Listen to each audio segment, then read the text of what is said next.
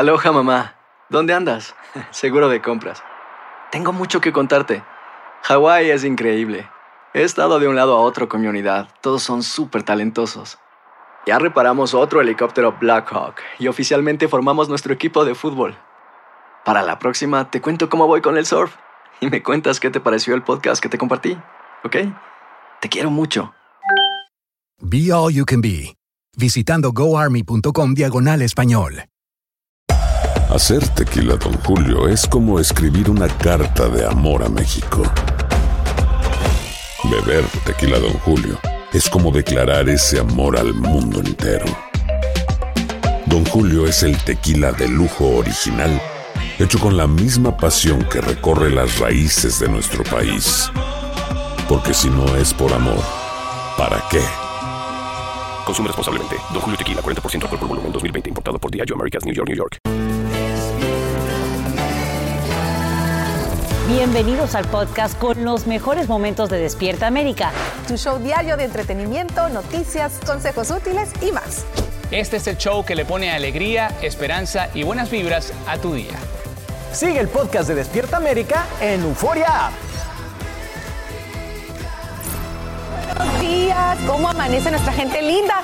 Gracias por amanecer junto a nosotros aquí en Despierta América. Ya vieron, estamos pues empezando a decorar nuestro altar para el Día de los Muertos, estamos colocando pues las calaveritas, las fotos especiales, así que bueno, estaremos recordando a aquellos que se nos fueron, pero que siguen en nuestro corazón, que eso es lo más importante. Esos nunca, nunca se van a olvidar, ya lo sabe, hoy es el primero de noviembre, inicia el penúltimo mes eh, del año. Un abrazo a mi hija Nicole, cumpleaños el día de hoy. Ángeles, hermosa mía. Ya 60 días para cerrar con broche de oro este 2021, así que lo saben que aquí estamos en Despierta América con esa compañía de esta gran familia que nunca les va a fallar. Pues las calaveritas, las fotos especiales, así que bueno, estaremos recordando a aquellos que se nos fueron, pero que siguen en nuestro corazón, que eso es lo más importante. Esos nunca, nunca se van a olvidar, ya lo sabe, hoy es el primero de noviembre, inicia el penúltimo mes eh, del año. Un abrazo a mi hija Nicole, cumpleaños el día de hoy. Ángeles, hermosa mía. Ya 60 días para cerrar con broche de oro este 2021, así que lo saben que aquí estamos en Despierta América con esa compañía de esta gran familia que nunca les va a fallar. Exactamente. Oigan, y anoche vivimos otra vibrante gala de nuestra belleza latina y hoy te vamos a contar todo lo que sucedió entre los jueces y las concursantes. Un poquito de todo, lloré, me reí, de verdad Yo también. buenísima, Yo lloré ¿verdad? también. Carrusel de Te lo juro, Alan, así que quédense con nosotros por las próximas horas. Aquí les prometemos que serán muy, muy divertidas como Claro, siempre. porque tenemos siempre el entretenimiento, pero también la mejor información. Ya lo saben, la información es poder. Y miren quién les va a dar el poder hoy. Mi querida Lea Angélica. Un placer estar con ustedes, muchachos. Y bueno, por supuesto, hoy empezamos con una controversia porque a partir de este día, más de 24 mil trabajadores en Nueva York se quedarían en casa sin salario al entrar en vigor el mandato de vacunación del alcalde Bill de Blasio. Entre ellos habría más de 8 mil policías y alrededor de un tercio de la fuerza laboral en el cuerpo de bomberos. La preocupación es tal que autoridades piden ayuda a voluntarios, como nos cuenta a esta hora Peggy Carranza en vivo desde Nueva York. Te escuchamos, Peggy, adelante. Hola, ¿qué tal? Buenos días. Eli, como lo dices, y de hecho hace poco miembros del sindicato de bomberos dieron una conferencia de prensa donde pidieron más tiempo para acatar el mandato. Ellos dicen que solo se les ha dado nueve días, cuando ot- otros grupos, por ejemplo, como a los maestros, se les ha dado mucho más. Ellos piden este tiempo, dicen que desconocen el número de bomberos que no podrían trabajar el día de hoy. Y es que, como lo dices, el mandato de vacunación pide que estos trabajadores municipales, incluyendo bomberos, paramédicos y policías, tengan al menos una dosis de la vacuna o de lo contrario quedarían suspendidos sin pago, por lo que se espera que miles de ellos no puedan acatar este mandato. Sin embargo, el fin de semana aumentó la vacunación entre estos grupos. De hecho, según el alcalde Bill Di Blasio, la vacunación general entre los trabajadores municipales estaría en el 91%, Eli. Bueno, Peggy, y cuéntanos un poco sobre el impacto de esta medida, porque hay muchísimo temor sobre lo que sería la respuesta inmediata de estos cuerpos eh, de atención. Así como lo dice, se espera que aumente el tiempo de respuesta de estos grupos. Eso es lo que teme mucha gente. Además que se ponga en riesgo la seguridad pública por lo que dicen, por lo menos los trabajadores municipales o funcionarios municipales, que para lidiar con esta posible escasez van a recurrir a otras ciudades en Upstate y Long Island, van a recurrir a bomberos voluntarios, Eli. O sea, es que a esta hora están pidiendo que esta controversia cese y que se piense en principio en esta gente que está llamando a los números de emergencia. Gracias, Peggy, por tu informe en vivo desde la Gran Manzana. Seguimos.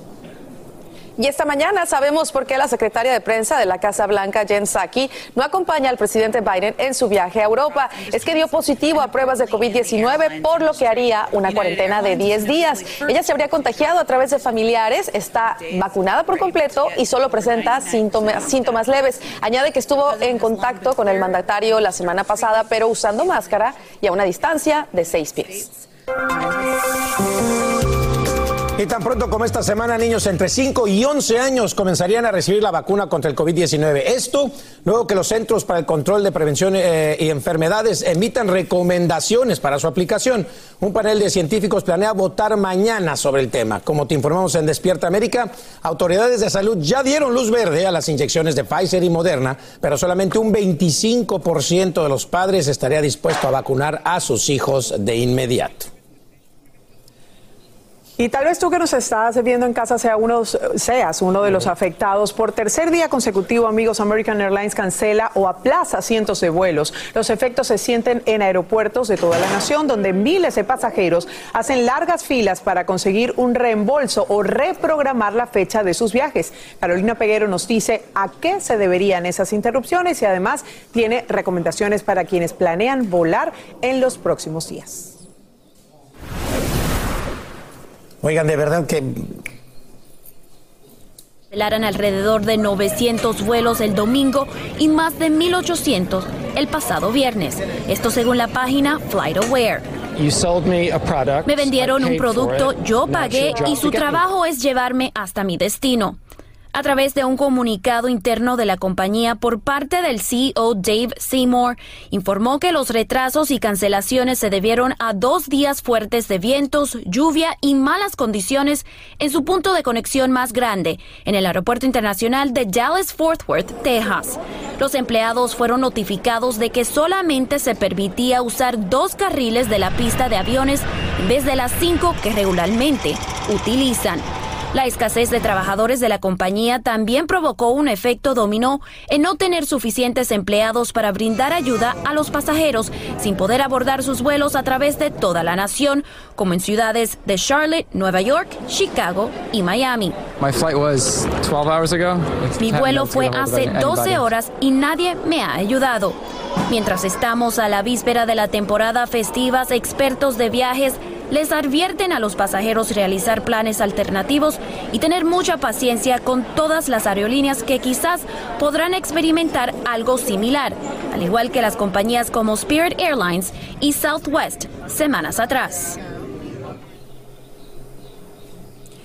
Y entre todo esto, la buena noticia es que hoy ya se espera que puedan reprogramar la mayoría de los vuelos afectados y retrasos. Además, regresarán 1.800 trabajadores a sus puestos desde el inicio de la pandemia y esperan más contrataciones para el primero de diciembre. Carolina, y aunque esto tienda a solventarse, definitivamente debemos darle recomendaciones a quienes todavía están sufriendo el rezago por, por esta situación. Así es, Eli. Bueno, también de estas recomendaciones se recomienda que por lo menos ellos tengan este poder llamar a su aerolínea, advertirlos a ellos de 24 horas antes de viajar, baje la aplicación de la aerolínea y active las alertas o notificaciones y también verifique con la compañía si se ofrecen otras opciones o créditos. Por supuesto que todo el mundo va a estar muy pendiente de esto, seguramente va a estar muy cerca de solventarse, pero sin duda es importante que las recomendaciones las tengan ahí a mano. Gracias Carolina por este informe. Gracias a ustedes. Nos vamos a otros temas. En las últimas horas, el actor Alec Baldwin reaparece frente a las cámaras después de matar accidentalmente a la directora de fotografía Halina Hutchins, con quien trabajaba en la filmación de la película Rust. Tras ser constantemente perseguido por los paparazzis desde que ocurrió el hecho, el actor se bajó de su automóvil a conversar con ellos. Este tenso momento fue grabado por su esposa que lo acompañaba. Él dice estar colaborando con las investigaciones todos los días. Si bien la investigación está en pleno proceso, la Fiscalía no descarta presentar cargos contra Baldwin. y se sigue salvando por estas horas, este apostador tejano podría ganar 36 millones de dólares si los Altos ganan la Serie Mundial. Casi, casi se le va. El magnate Jim Matthews Mac, Mackinville, no es solamente un fanático, sino que confía en que los Altos ganen todo el shebang de la Serie Mundial. Tiene que ganarse todos los jueguitos, ¿eh?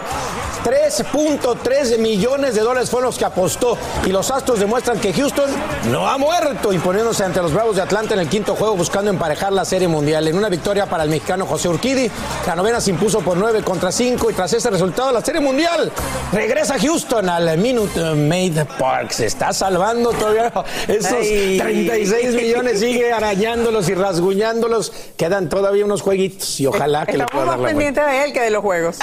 Bien por el mexicano José Urquidi que lleva de dos juegos dos victorias. Maravilloso. Así mismo Sí, sí, muy bien. Bueno, señores, ¿quién se aventó la serie todo el fin de semana? Yo. y vamos a hablar de, de alguien que rompe el silencio. Ahí está. Total, porque si usted no estaba viendo el béisbol, probablemente estaba viendo la serie de Luis Miguel como yo. ¡Qué maravilla, oye! Y Luis Miguel rompió el silencio. Por primera vez habla sobre la veracidad de su polémica serie de Netflix a solo días del estreno de la tercera y última temporada de esta super serie de Luis Miguel, El Sol de México, envió contundente mensaje. Y dice así, ¿qué dice mi Francis? La serie de Netflix es ficción, no es 100% verdad, basada en hechos reales. Así como mencionas, Carlos, fue a través de su cuenta de Twitter que Luis Miguel, bueno, lo aclaró, ya que la serie ha estado envuelta en una ola de polémicas que hemos tocado aquí en Despierta América para todos ustedes. Eh, bueno, ahora dice que viene con seis episodios que han tocado desde su noviazgo y va a hablar de este noviazgo específicamente con la cantante Mariah Carey y el arresto, que muchos de ustedes recordarán que él vivió en el año 2017. Así es, muchas, muchos eh, pues, eh, raíces tiene esta historia. Y por otro lado, Diego Boneta, el actor que dio vida al cantante, también se despidió de su personaje. Hacer tequila, don Julio, es como escribir una carta de amor a México. Beber tequila, don Julio, es como declarar ese amor al mundo entero. Don Julio es el tequila de lujo original hecho con la misma pasión que recorre las raíces de nuestro país. Porque si no es por amor, ¿para qué? Consume responsablemente. Don Julio Tequila, 40% alcohol por volumen, 2020. Importado por Diageo Americas, New York, New York. When something happens to your car, you might say...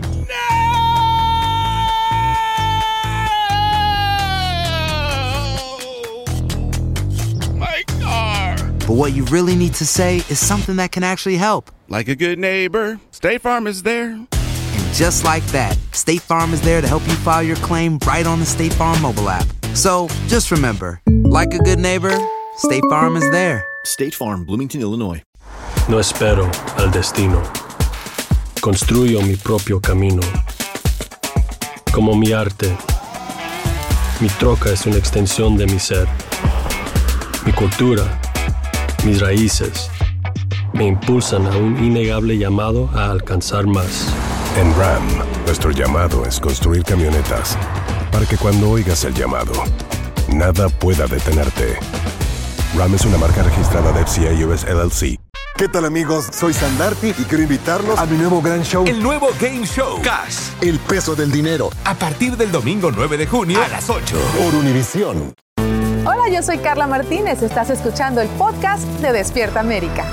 Y si tú vives en Los Ángeles, presta atención porque ya está en marcha un programa de ingreso básico garantizado. Cuenta con un fondo de 40 millones de dólares que lo convierte en el más grande de su tipo. El alcalde Eric Garcetti lo califica como un gran paso en la lucha contra la pobreza. No es el único plan para ayudar a los menos favorecidos, como nos explica a esta hora Socorro Cruz en vivo desde Los Ángeles. Socorro, te escuchamos. Muy buen día para ti. Hola, ¿cómo estás, Elia Angélica? Muy buenos días. Pues comenzamos con muy buenas noticias. Los Ángeles, la segunda ciudad más poblada del país después de Nueva York, ha comenzado el programa piloto de ingreso básico garantizado y los residentes, bueno, pues tienen hasta este próximo domingo, 7 de noviembre, para solicitarlo y les darán, bueno, pues mil dólares al mes a tres mil hogares durante un año, Eli. Bueno, y como tú dijiste, este programa es el más grande en su tipo en el país y el proceso de solicitud será como una lotería. Las personas pueden postularse en biglip.lacity.org, otra vez biglip helpcity.org o bien también pueden llamar al 323-846-2651 o visitar una de las seis localidades que está apareciendo en pantalla. En estos lugares les ayudarán para someter su solicitud. Es importante, sí, mejor ir personalmente. Como siempre hay requisitos que se deben cumplir, calificar los hogares, por ejemplo, con un hijo al menos dependiente y los beneficiarios deben vivir en la ciudad de Los Ángeles mayores de 18 años. Elia Angélica. Mi querida Socorro, y tú estás muy pendiente de todas estas ayudas que tenemos de costa a costa. Explícanos, por favor, el Fondo para Trabajadores Excluidos en Nueva Jersey. Sí, fíjate que es muy parecido al de Los Ángeles. En Nueva Jersey está pasando algo muy, como te digo, muy similar. Había un fondo para trabajadores excluidos que brindará ayuda monetaria a inmigrantes indocumentados y también a otros empleados que quedaron fuera de las ayudas federales y estatales por la pandemia. Con este programa, que también es de 40 millones de dólares, pues las personas elegibles recibirán un beneficio de hasta mil dólares, mil dólares de y dos mil dólares como máximo para los hogares o familia a través de un solamente un pago único y directo y va a ser en efectivo. Es, esta es la parte diferente a Los Ángeles. Los requisitos son también, por supuesto, demostrar que quedaron excluidos de los cheques federales y de estímulo y de la ayuda de desempleo relacionada con el COVID y los ingresos de los hogares deben de ser por debajo de los 55 mil dólares y ustedes, bueno, pues pueden solicitar la información a la dirección que aparece en pantalla. Esta es la información que tenemos por ahora. Vuelvo contigo. Socorro, y te la agradecemos, por supuesto, salvo las diferencias entre cada programa esto es una gran ayuda para nuestra gente. Gracias por este informe en vivo, en vivo desde Los Ángeles. Y seguimos porque a esta hora la caravana de migrantes que avanza por el sur de México prepara una nueva consulta. Ellos deben decidir si reanudan o no la peligrosa caminata luego que sus casi 5.000 integrantes se, se vieran forzados a hacer una pausa debido a las inclemencias del tiempo y los problemas de salud que comienzan a presentar, sobre todo los más vulnerables. Esto a pesar de la ayuda que reciben de residentes y comerciantes en las comunidades. Vamos a escuchar. Los pies se me llegaron del sol, las manos se me pelaron. dos noches me mojé porque no tuvimos donde acampar el agua. Tengo familia, tengo sobrinos. Además, organizadores de la caravana rechazarían una oferta de autoridades migratorias, quienes les entregarían papeles con la condición de regresar al punto de partida. Estamos hablando de Tapachula. Y por estas horas, amigos, una tragedia de gran magnitud sacude el poblado de San Pablo en Chochimuecán, en el municipio de Puebla, a causa de tres explosiones de una toma clandestina de gas. Una verdadera catástrofe que deja hasta ahora un saldo de un muerto, 11 heridos y 2.000 residentes evacuados y la destrucción de alrededor 50 viviendas. La onda expansiva alcanzó al Hospital de Traumatología General Rafael Moreno Valle y debieron evacuar a los pacientes. Los rescatistas trabajan en la búsqueda de víctimas bajo los escombros de los derrumbes. Y Eduardo Meléndez está en vivo y justamente nos informa a esta hora. Eduardo, cuéntanos sobre esta tragedia. Angélica, a todos muy buenos días. Una vez más, los delincuentes de este grupo llamado Huachicolero que perfora los ductos de combustible, en esta ocasión el de gas, pues originó una tragedia. Las personas que habitan este poblado de San Pedro, Xochimehuacán, bueno, despertaron con una terrible explosión, pero no fue solo una, se sumaron tres más por ahí de las tres de la mañana de ayer domingo. ¿Por qué ocurrió? Bueno, porque estos sujetos roban este combustible, por supuesto que no no solo se exponen a ellos, sino que expusieron a toda una comunidad. Este pareciera ser un terreno de guerra, Eliangélica, porque a pesar de que hubo 50 casas dañadas, 10 quedaron derrumbadas en su totalidad. Por supuesto que se reporta el fallecimiento de una en el lugar, de una de las personas, y se establece que entre 10 y 15 los lesionados, 11 oficialmente hospitalizados, 5 de ellas sumamente graves y bueno, los demás en distintos nosocomios y siendo atendidos de distintas maneras. Eli, es el reporte. Qué tragedia para tantas familias y quiero saber si ya el gobierno se ha pronunciado, si los van a ayudar. Fíjate que sí, Angélica, en ese sentido ya el gobernador de Puebla, Miguel Barbosa, aseguró que ellos van a apoyar en la reconstrucción de parte de estas casas. Recordemos que 10 quedaron completamente destrozadas, pero 50 serán rehabilitadas con vidrios, con paredes. Sin embargo, ya anticipó que eh, la impunidad no se permitirá que quienes perforaron este ducto, por supuesto que los guachicoleros serán buscados y serán llevados a las autoridades. Imaginemos solamente que por fortuna entre estas víctimas solamente murió una persona, pero pudo ocurrir una tragedia superior incluso a la de Hidalgo, aquella del 2019 donde murieron 130 personas. Eli es la información. Gracias Eduardo por este informe en vivo y por supuesto gracias por darle cobertura porque le haremos seguimiento.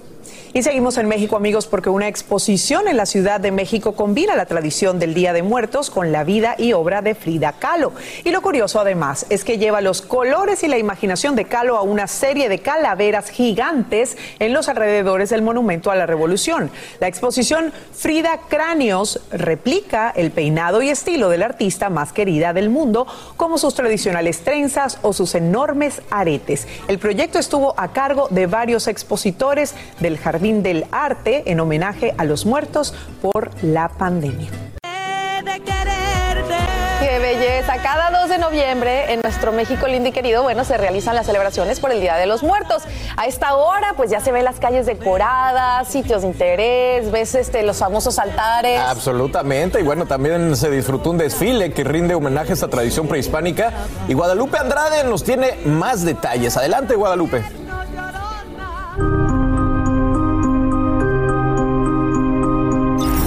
Grandes celebraciones mexicanas llenas de color y de gran valor cultural, regresó a las calles de la capital mexicana, el desfile del Día de Muertos. Acompáñenme a ver cómo se vivió. Después de que en el 2020 se suspendiera el emblemático desfile debido a la pandemia del COVID-19, miles de personas se dieron cita para disfrutar esta tradición que no solo une a los mexicanos, sino también permite que otros países se enamoren de esta cultura.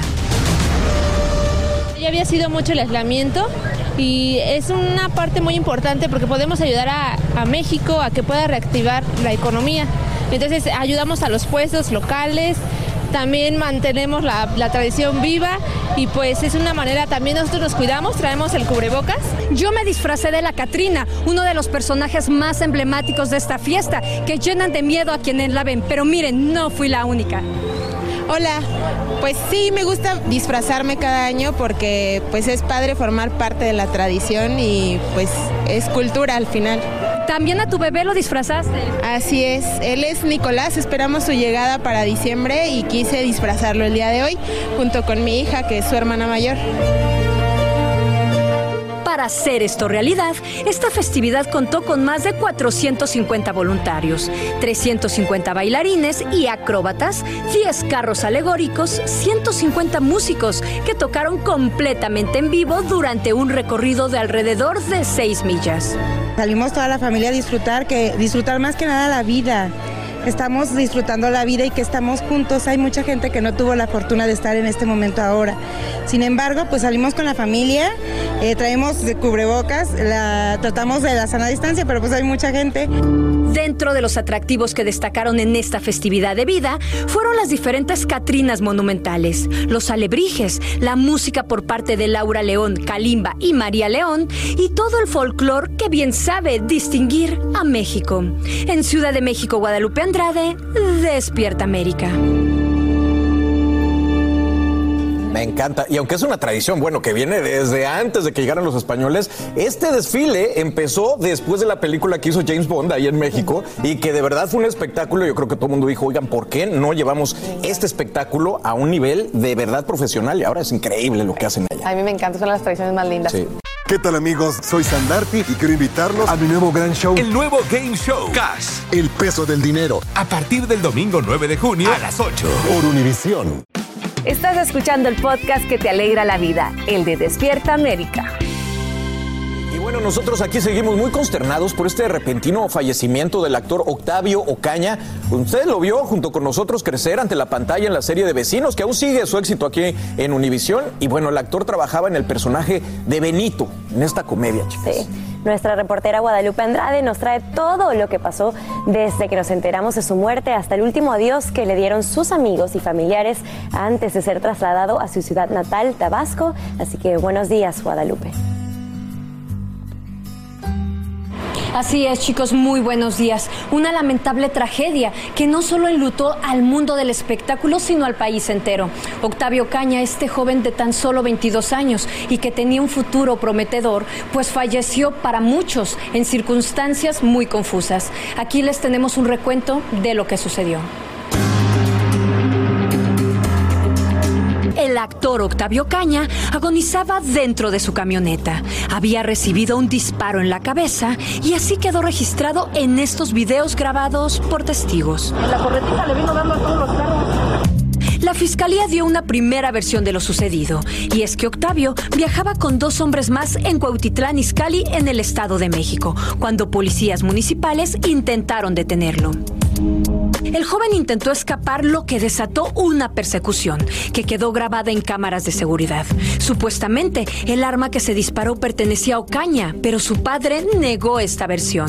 Esas son cosas que, que la inventaron. Aparentemente, en las primeras imágenes él aparece sin el arma y en otras tiene una pistola en las manos. Claro que fue. Y daste las últimas consecuencias legalmente Él ante sabe que esta situación. quien lo cuidaba. Y ellos son los que traen. Él, él no traía. Los dos hombres que viajaban con el actor eran amigos y guardaespaldas, quienes fueron arrestados en la escena y declararon que no hubo intercambio de disparos, sino que el joven sacó el arma en plena persecución. Pero su familia sospecha que la misma policía podría estar involucrada en la muerte. Eso va para todos los padres. ¿eh? Que, no, que, han perdido un hijo como yo. Eso va para todos los padres de familia. ¿eh? Que están expuestos nuestros hijos por esta p- política que tenemos. Y por esta policías, porque son los policías eh, corruptos. Su cuerpo fue velado el fin de semana en el Estado de México. Su familia dijo sentirse destrozados por esta tragedia. Es una pérdida irreparable, es algo que tenemos que aprender a vivir sin duda alguna. Sin embargo, recordarlo todos los días de nuestra vida, en cada momento, en cada recuerdo, en cada vivencia, en cada logro y en cada fracaso. El actor se había comprometido recientemente con su novia Nerea Godínez. Se casarían en enero próximo. Que, que salga la verdad. Y ya con eso, con eso estaría yo muy, muy tranquila. Sus restos fueron trasladados el día de ayer a Tabasco para ser enterrado en la tierra que lo vio nacer. Decidimos que así fuera, que allá, allá se entierre su cuerpo, pero, pero su corazón y, su espíritu se queda en cada persona que lo quiso y que nos ha mostrado su cariño. El día de ayer la Fiscalía General de Justicia del Estado de México informó que los dictámenes periciales habían concluido que el actor se había disparado a sí mismo accidentalmente con el arma. Así que chicos, seguiremos muy al pendiente de este caso. Regreso con ustedes al estudio. Gracias. Qué, qué, qué misterio. Ya está, está circulando eh, justicia para Benito, ¿no? Como hashtag, que es el personaje que él interpreta, porque no se explica las autoridades, ni la prensa, ni nosotros, cómo es que te puedes dar un balazo y seguir manejando y estrellarte. Y la verdad, los reportes muy contradictorios, que no se le ayude a este chico cuando lo encuentra la policía. La verdad que una escena escalofriante, horrible. Y bueno, para esta hora le mandamos nuestro, nuestro abrazo a su familia, que es una situación Sí, horrible. pésame. Ojalá logren solucionar ese caso y ver para que su papá y su familia puedan tener ese alivio, por lo menos saber qué le pasó a su hijo. Claro, al final, como dicen las autoridades, pues confirman que fue como por accidente que se pegó eh, este balazo que le costó la vida. El caso es que que descanse en paz, lo vamos a recordar con esa carita donde todos lo conocimos en, en vecinos, donde nos enamoró y bueno, un caso muy pero muy lamentable. Y el eh, presidente Biden llega hoy a Escocia para intervenir en la cumbre climática mundial, donde participan líderes de casi 200 países. A diferencia de su antecesor, el mandatario estadounidense se comprometería a hacer cambios verdaderos para proteger a nuestro planeta. La conferencia se enfocaría en un acuerdo por escrito sobre cómo reducir las emisiones de gases de efecto invernadero, eliminar el uso del carbón y asignar fondos para lograrlo. Bueno, y queridos amigos, nunca falta la controversia. Hoy por primera vez se hacen públicos los debates en la Corte Suprema donde se revisa la polémica ley antiaborto vigente en Texas. Hasta ahora se realizaron de manera privada, pero este lunes los nueve magistrados sostienen argumentos orales. En vivo desde Washington DC está Edwin Pitti y nos dice por qué es tan importante la postura de los tres jueces conservadores nombrados por Trump. ¿Cómo estás, Edwin? Adelante, buen día.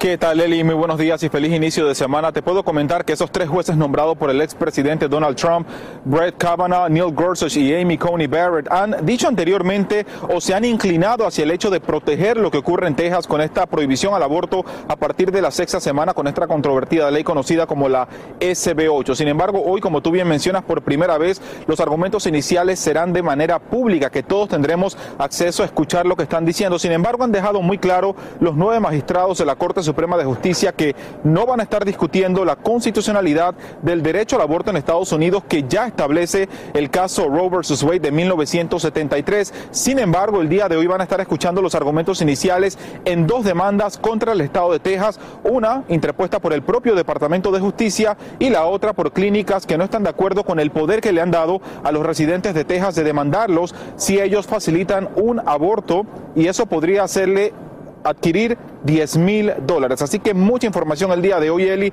y estamos a la expectativa de lo que ocurra dentro de la Corte Suprema. Eli. Duda, así es, Edwin, pero además quiero saber si hay una posibilidad de saber fecha del dictamen de esta Corte. ¿Cuándo sería? Bueno, eh, solamente hoy van a estar escuchando los argumentos iniciales, pero escuchar un resultado final podría tomar semanas o incluso meses. Pero la expectativa está con el hecho de que la mayoría es conservadora dentro de la Corte Suprema, pero aún así no sabíamos, no sabríamos qué puede ocurrir, porque cuando Way versus Roe en 1973 dio ese derecho al aborto, la mayoría también era conservadora. Pero te quiero mostrar antes de volver contigo, Eli, cómo rápidamente la policía de la Corte Suprema ha acordonado todo el edificio federal para de esta forma proteger de las manifestaciones que se esperan en horas de la tarde. Así que nosotros, por supuesto, vamos a continuar acá y cualquier información y actualización se la tendremos aquí en Despierta América. Vuelvo contigo, Eli. Y es que este es un tema muy controversial y, por supuesto, un tema que es noticia y lo seguirá siendo en los próximos meses. Gracias, Edwin, por este reporte en vivo. Y el Papa Francisco no estará presente en la cumbre de clima que se llevará a cabo en Glasgow, pero intensificó el llamado a los 120 líderes mundiales para que se comprometen en la lucha contra el cambio climático. El sumo pontífice reclamó una renovada responsabilidad mundial fundada en la justicia para ofrecer esperanza a las generaciones futuras. Amigos, y México celebra desde hoy el Día de los Muertos, pero la tradicional festividad transcurre de manera inusual en algunas localidades. Y es que las autoridades prohíben la venta de bebidas alcohólicas desde el 31 de octubre y hasta el 2 de noviembre. En vivo, desde la capital mexicana, Eduardo Meléndez nos dice dónde y por qué se aplica esta ley seca que obliga a los mexicanos a brindar sus ofrendas sin tequila. ¿Cómo va a estar eso, Eduardo? Cuéntanos. Gracias, Elia Angélica, me da mucho gusto saludarte. Bueno, ¿y por qué se lleva a cabo este ordenamiento de las autoridades? Ellos argumentan que quieren una celebración de Día de Muertos en paz, donde no haya peleas, donde no haya altercado, y es que por cientos o por miles se cuentan el número de personas que acuden a los distintos eh, panteones, como este en el donde nos encontramos, que es en el de la demarcación de Miguel Hidalgo. Entonces no quieren que la gente venga alterada y que por ningún motivo pues se agreda con otras familias. Recordemos que son pues muchísimas quienes transitan por las distintas calles, si así se les puede llamar, a donde se encuentran las tumbas. Entonces no quieren altercados, no quieren accidentes viales y por eso se decidió que en Tláhuac, en Tlalpan, en Xochimilco, en Miguel Hidalgo, Coyoacán e Iztapalapa y Cuauhtémoc no se venda alcohol. Por supuesto que quienes se dedican a la venta de bebidas embriagantes están enfurecidos porque dicen que de alguna manera ellos pueden pues captar algo de dinero, mejorar su economía, pero en estos días de muertos no será posible, Eliangélica. Sobre todo porque la seguridad es primero, mi querido Eduardo, pero cuéntanos qué va a pasarle a la gente que no acate este decreto. Pues mira, hay tres cosas fundamentales para las personas que sean sorprendidas ingiriendo bebidas embriagantes fuera de su domicilio, en la calle o en el transcurso. Es un arresto de entre 25 y 36 horas o tendrán que realizar trabajos comunitarios entre 14 y 18 horas, que es pintar, barrer o hacer cualquier actividad en la calle o también pagar entre 95 y 200 dólares de multa. Lo peor viene para los establecimientos Eliangélica, que quienes por la fuerza quieran vender alcohol serán clausurados de manera definitiva y esto sí les va a doler en los bolsillos. Eli. Veremos entonces quién se atreve a desafiar estas medidas. Gracias, Eduardo Melentes, quien nos reporta en vivo desde la capital mexicana. Hay dos cosas que son absolutamente ciertas. Abuelita te ama y nunca diría que no a McDonald's. Date un gusto con un Grandma McFlurry en tu orden hoy. Es lo que abuela quisiera. Barata En McDonald's participantes por tiempo limitado. ¿Qué tal amigos? Soy Sandarti y quiero invitarlos a mi nuevo gran show. El nuevo Game Show. Cash. El peso del dinero. A partir del domingo 9 de junio a las 8. Por Univisión. Llegó el momento para que los doctores respondan todas tus dudas. A continuación, escucha a los doctores con toda la información que necesitas para que tú y tu familia tengan una vida saludable. Le damos los buenos días a doctor Juan, que está aquí con nosotros. Así es, gracias y buenos días a todos ustedes. Escuchen bien, la FDA autorizó el uso de emergencia de la vacuna Pfizer contra el COVID-19 en niños de 5 a 11 años de edad. Tan pronto como mañana 2 de noviembre, los CDC pudieran emitir sus recomendaciones para la aplicación de esta vacuna, lo que significa que posiblemente esta misma semana pudieran empezar a vacunarse. Bueno, esto ha encendido nuevamente el debate entre los padres que están a favor y los que están en contra de vacunar a sus hijos. Y para discutir el tema, nos acompaña desde Los Ángeles, California, Esmeralda Fabián, ella está a favor de vacunar a los niños, y desde Nueva Jersey, Betty Bell, que ya está en contra. Le damos los buenos días. Gracias por acompañarnos, chicas. Muchísimas, Muchísimas gracias por estar con nosotros. Eh, Esmeralda, comenzamos eh, contigo. Tú tienes dos hijos, ya has vacunado a uno de ellos. ¿Vacunarías a tu hija más pequeña? Definitivamente sí, sí planeo hacerlo. Eh, mi niña cumple cinco años en febrero, así que tendré que esperar un poquito más, unos cuantos meses, pero sí, a mi hijo lo vacuné en el verano, antes de entrar a la escuela y eh, tuvimos muy buenos resultados con él. Él no tuvo ningún síntoma, ninguna ah, secuela todavía, esperando no en Dios que no lo tenga, pero mi esposo y yo estamos vacunados desde febrero, ya casi vamos a cumplir un año y lo que hemos visto ha sido que la vacuna nos ha protegido bastante, nos sentimos mucho más seguros. Ahora, en tu caso, Betty, bueno, tú también tienes dos hijos, pero no los piensas vacunar porque no estás convencida de las vacunas contra el COVID. ¿Por qué?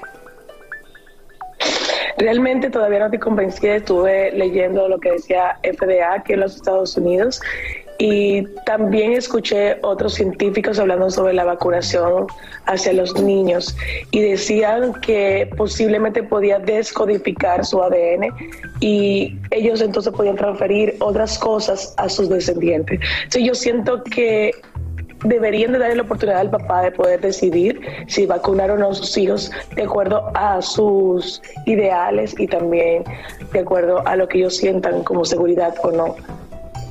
Eh, ah, una, una parte, Betty, yo creo que es importante.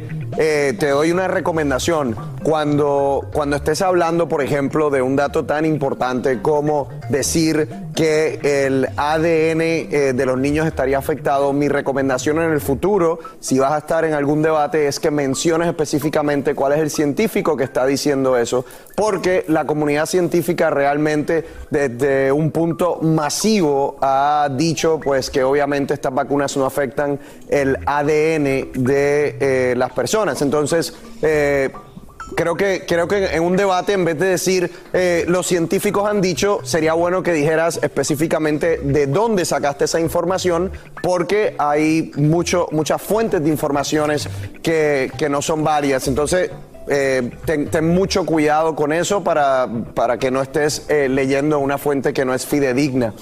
Eh, Esmeralda, en, en, general, ¿qué opinas de padres que no quieren vacunar o que no planifican vacunar a sus hijos? Bueno, sí, obviamente yo respeto la opinión de todos los padres, porque yo también soy mamá y sé que todos los padres queremos lo mejor para nuestros hijos, pero sí les diría que, tomaran en cuenta los riesgos, o sea, cuánta gente en su círculo social de amistades, de gente con la que trabajan en la escuela, cuánta gente conocen que hayan sido afectados por la vacuna. En cambio, que se pregunten cuántas personas conocen que han muerto de COVID, cuántos niños han llegado a los hospitales afectados por el COVID. No sabemos, es un riesgo muy grande el no proteger a nuestros niños y echar la moneda al aire y ver cómo les va. O sea, yo creo que la salud de nuestros hijos no debe de arriesgarse y precisamente por eso los invitaría a que no, no se dejaran llevar por lo que escuchan o lo que ven en un comentario en Facebook o por lo que le dijo un amigo, sino vamos a confiar en las agencias de salud pública, las agencias de prevención de enfermedades, que son expertos en la materia y que llevan años años estudiando este tipo de, de vacunas y, y, que mucha gente dice, a mí me, muchos padres dicen, es que salió muy rápido esta vacuna. Claro que no, o sea, la base de la vacuna lleva muchos años y se desarrolló, a mi gusto, tardó mucho en salir, costó muchas vidas. Y ahora que tenemos esta oportunidad, debemos aprovecharla. Eso es lo que yo le diría a, los padres. Betty, y, y, por ejemplo, en tu caso, ¿qué estás haciendo para proteger a, a tus hijos? Sé que como mamá, pues quieres lo mejor para ellos. Ya que no los vas a vacunar, ¿de qué manera los vas a proteger? Bueno, eh, nosotros, a mí me hicieron una entrevista para cuando la niña iba a entrar a clase y me preguntaron que si estaba consciente de, todo lo que venía ahora con esta nueva insertación de los niños a la escuela. Yo eduqué a mis hijos sobre la mascarilla, ellos tienen gel, tienen spray para poder eh, limpiar sus manos, se le habló aquí en la casa, se le habla en la escuela. Yo realmente siento que hay una seguridad. Nosotros no nos jodiamos con todo el mundo. Sí, estamos en la casa, las personas, no, o sea, nosotros también vamos al médico y nos revisamos cada cierto tiempo si tenemos el COVID y realmente usamos mascarilla, los guantes y también eh, sanitizer. Bueno, eh, vamos ahora con el doctor Andrés Cotón, pediatra y vocero de la Academia Americana de Pediatría. Eh, doctor Cotón, bienvenido. ¿Qué sabemos sobre la vacuna en contra del COVID para los niños de 5 a 11 años? Hola Juan, hola Carla, hola chicas, señora y Betty. Bueno, estaba escuchando atentamente lo que decían eh, y bueno, con respecto a tu pregunta Juan, la vacuna eh, que ya se aprobó por la FDA, estamos esperando que los CDC y la propia Academia Americana de Pediatría eh, den el visto bueno, es una vacuna muy segura, muy eficaz, efectiva, se da entre los 5 y los 11 años, como sabemos, dos dosis, una en el primer día y a las tres semanas la, la otra dosis. Eh, y bueno, esto es lo que hay, lo que ya sabemos, espero que se apruebe, digamos, por, por la, los CDC prontamente. Doctor, ¿cuáles serían los efectos secundarios para los niños? Mira, Carla, los efectos secundarios que se vieron en el estudio son muy similares a, los que se vieron en adultos, que es dolor en el lugar de la inyección, poquito de fiebre, malestar general, escalofríos, dolores del cuerpo, básicamente. No se han eh, registrado casos de miocarditis eh, y bueno, esos serían los efectos, digamos, adversos más comunes que se vieron. Déjame decir que lo que decía Betty con respecto a la vacuna, sabemos, la gente, por eso lo que decía Juan también es muy importante. Eh, el tema de que la vacuna lo que hace es cuando entra al cuerpo, enseña a nuestro sistema inmune a defenderse del virus. Es nuestro sistema inmune el que defiende contra el virus, no es la vacuna. La vacuna viene, da un mensaje y después se va. Es como un email. Cuando uno tiene un email, lo recibe y dice, bueno, tenés que hacer esto, esto y esto, después vos borrás el email y te quedaste con la información. Eso es así es el mecanismo de la vacuna. Los, todo lo que se inyecta, eso se desecha y se va. Lo que queda es nuestra eh, memoria inmunológica para defendernos contra la vacuna. Y es verdad lo que decía Juan, que es importante tener las fuentes, porque la ciencia es una sola. La ciencia dice que la, todas las vacunas, la mayoría de las vacunas son efectivas, seguras y nos protegen. Después hay científicos que pueden ser buenos o pueden ser malos, pero la ciencia es una y dice que nos tenemos que vacunar. Bueno, pues gracias, doctor Cotón, por aclararnos pues todo lo que la gente quiere saber acerca de la vacuna y a ustedes dos por compartir sus opiniones, que son muy respetables y como bien decíamos, lo más importante es informarse para que tomen las decisiones correctas. Precisamente a ustedes también les hicimos esta pregunta a través de una encuesta. Queremos darles eh, los resultados. El 57% dijo que sí vacunaría a sus hijos y el 47% dijo que no lo hará. Así que ahí está, muy reñido, ¿no? Bueno. Gracias, como siempre. Vamos a seguir con mucho más de Despierta. América, regresamos. Al ratito te veo. Así es. Gracias. Un abrazo para los tres. Hay dos cosas que son absolutamente ciertas. Abuelita te ama y nunca diría que no a McDonald's. Date un gusto con un Grandma McFlurry en tu orden hoy. Es lo que abuela quisiera. Barata En McDonald's participantes por tiempo limitado. ¿Qué tal amigos? Soy Sandarti y quiero invitarlos a mi nuevo gran show. El nuevo Game Show. Cash. El peso del dinero. A partir del domingo 9 de junio a las 8. Por Univisión. Sin rollo ni rodeos. Todo lo que pasa en el mundo del entretenimiento lo encuentras en el podcast de Despierta América. Con el tema de la semana, el mes, el año y el milenio. Y es que la serie de Netflix no es, fin, es ficción, no es 100% verdad, basada en hechos reales. ¿Quién dijo eso? Nada más y nada menos que el Sol de México, el mismísimo Luis Miguel en sus redes sociales a propósito del estreno de la tercera y última temporada de la serie de su vida. Y señores, esto está en boca de todos. Bueno, rompió el silencio. Por primera vez, habla sobre la veracidad de su polémica serie en Netflix, un mensaje contundente, aunque muy cortito, y en estos últimos seis episodios, no sé si usted ya vio la serie, pero se van a abordar temas como el noviazgo con Mariah Carey, Nunca se hablará de Araceli Arámbula, un capítulo muy importante en su vida, imagínense, pues lo hizo padre, pero no se menciona en esta serie que insiste que es ficción basada en los hechos reales. Mm. Yo quiero saber quién aquí en la mesa vio completa la serie. Ah, no, completa ah, no, a la mitad, a la mitad. Casi, casi. Bueno, vamos contigo, Tony, porque es, es un eh, es un Twitter que cambia, un tweet que cambia mucho pues la historia de Luis Miguel porque él nunca se mete en nada. Un tweet que posiblemente él no lo escribió. ¿Tú crees? Se lo escribió que es una persona que le controla las redes sociales. Yo no creo que esto de que 100% pues no es, no es realidad, es una forma de cubrirse en caso de que alguien se queje por la serie, por un personaje que estén encarnando, ¿no?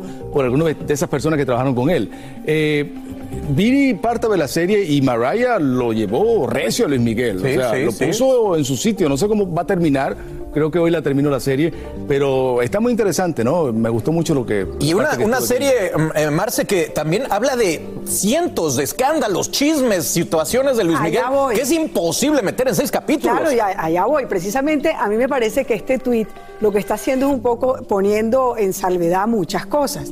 A mí con el tweet me la quiero terminar hoy. O sea, ya me la quiero terminar hoy, porque yo creo que además es una forma de darle eh, un espaldarazo a, quien produjo la serie, porque este tweet va a invitar a la gente a que realmente vea la serie. Absolutamente. Si no querían, ahora la gente se va a meter, porque claro, de pronto él dice, aquí hay cosas que pueden, que salieron de verdad, pero que yo no creo que, quiero que sepan que son de verdad, sino que, son ficción. Y que rompe un poquito con el mito de Luis Miguel, que nunca habla, que nunca se mete en nada. Y miren, Diego Boneta, quien también, bueno, prácticamente era Luis Miguel durante todo este tiempo, se despidió del personaje, pero vean cómo no puede quitarse el acento de Luis Miguel.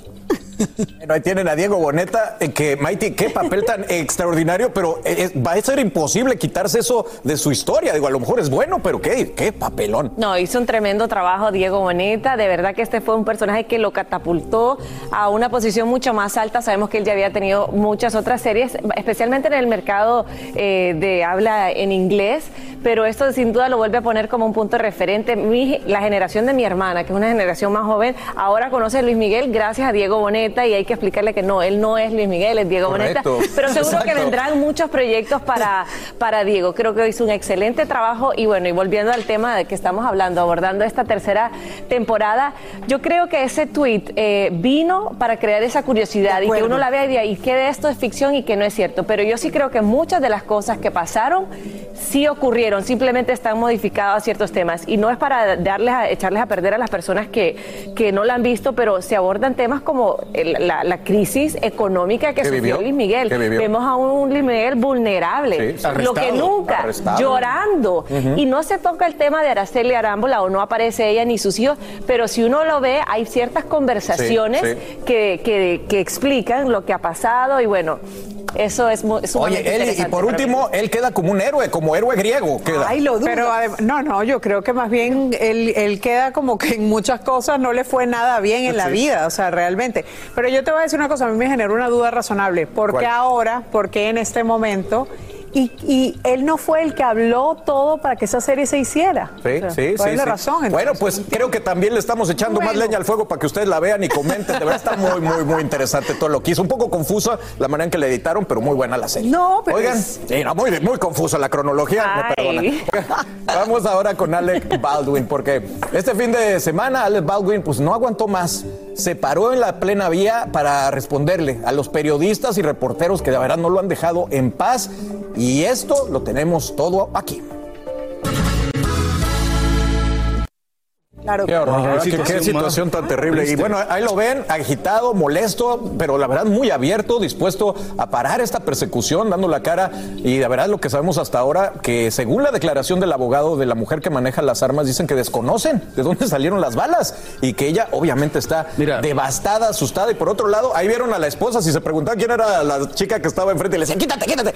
Es la esposa, es Hilaria Baldwin, quien grabó toda la entrevista y bueno, claramente lo está Yo no me defendiendo. explico, Carlos, cómo hoy día con tanta tecnología, yo que soy editor, tú puedes hacer el efecto del disparo en postproducción. O sea, no entiendo cómo tener una pistola real ahí. De acuerdo. No, y esa es la gran pregunta. Sí, no debe, no debe existir. Ese es el no debate. debe. Y esa es la gran pregunta. La- la- el arma como tal se puede usar en set de filmación. ¿Dónde y cómo llegó la munición al set de filmación y al arma? Esa es la gran pregunta Sí. que todo- el efecto de que todos lo el comentando. arma Pero yo creo que aquí Ahora, debemos de hablar debemos, debemos de hablar de lo que está ocurriendo en este video. Sabemos que desde el momento que se supo que fue Alec Baldwin el responsable, la prensa lo ha estado siguiendo y en ese momento, sin haber hecho nadie, ahí están ellos dos solitos, se paran el carro y dicen, a ver, vamos a contestarle todas las preguntas para que nos dejen en paz. Inclusive la esposa... Y eso no va a pasar. Eh, inclusive la esposa les dice, mis hijos, que son seis hijos los que tienen, están en el carro y están llorando porque no dejan de perseguirlos. Ahí vemos que era una situación imprevista. Yo creo que el, el equipo de Alec Baldwin, después de haber visto esto, ha de haber pegado el grito al cielo porque él mismo lo dice, no puedo hablar, pero puede. se siente tan acosado que dijo, ¿sabes qué? Y Vamos a abordar aquí. Y yo también este tema". sentí, sentí equivocada la decisión de Baldwin, no solo de pararse a hablar con la prensa, de disfrazarse y salir con sus hijos a pedir trick or treat. No Eso sentí sí que debería mal. estar haciendo eso. ¿Tú qué crees? De pronto no, pero es que cómo le explicas tú a unos niños pequeños la situación que están viviendo y cómo le dices tú, bueno, no, la vida nos cambió y de aquí en adelante todo lo que No debió, hagamos debió. va a repercutir. No debió, no debió. Es que hay una situación allí que es que tú no dejas de ser padre, Sí, tú no dejas de debió, ser persona, tú no dejas... No es un momento para, para Sí. salir de trick or treat, por favor. pero- pero ¿por qué no? O sea. ¿cuál es la razón no, por la que no puede la- seguir la- viviendo? y la interacción con su Es que si él esposa. se detiene en No esta circunstancia esto- esto va a terminar en una tragedia semana. para él mismo, Tony. Él no está en este momento acusado de nada. Pero- Están en una investigación, Tony. Tiene que ponerse en los pies de un señor que es papá de seis menores de edad. Pero independientemente de todo eso, yo creo que haber parado en la carretera y haber hablado ha dejado al descubierto no solamente el grandísimo drama que están viviendo ellos, Exacto. sino también la familia. O sea, son La dos dramas que hay que Es tratar de pesadilla. manejar. No, qué terrible. Y ojalá no le traiga repercusiones también con su pareja, que ese intercambio No, no, fue nada nota. Así termina el episodio de hoy del podcast de Despierta América. Síguenos en Euforia, compártelo con otros, públicalo en redes sociales y déjanos una reseña. Como siempre, gracias por escucharnos.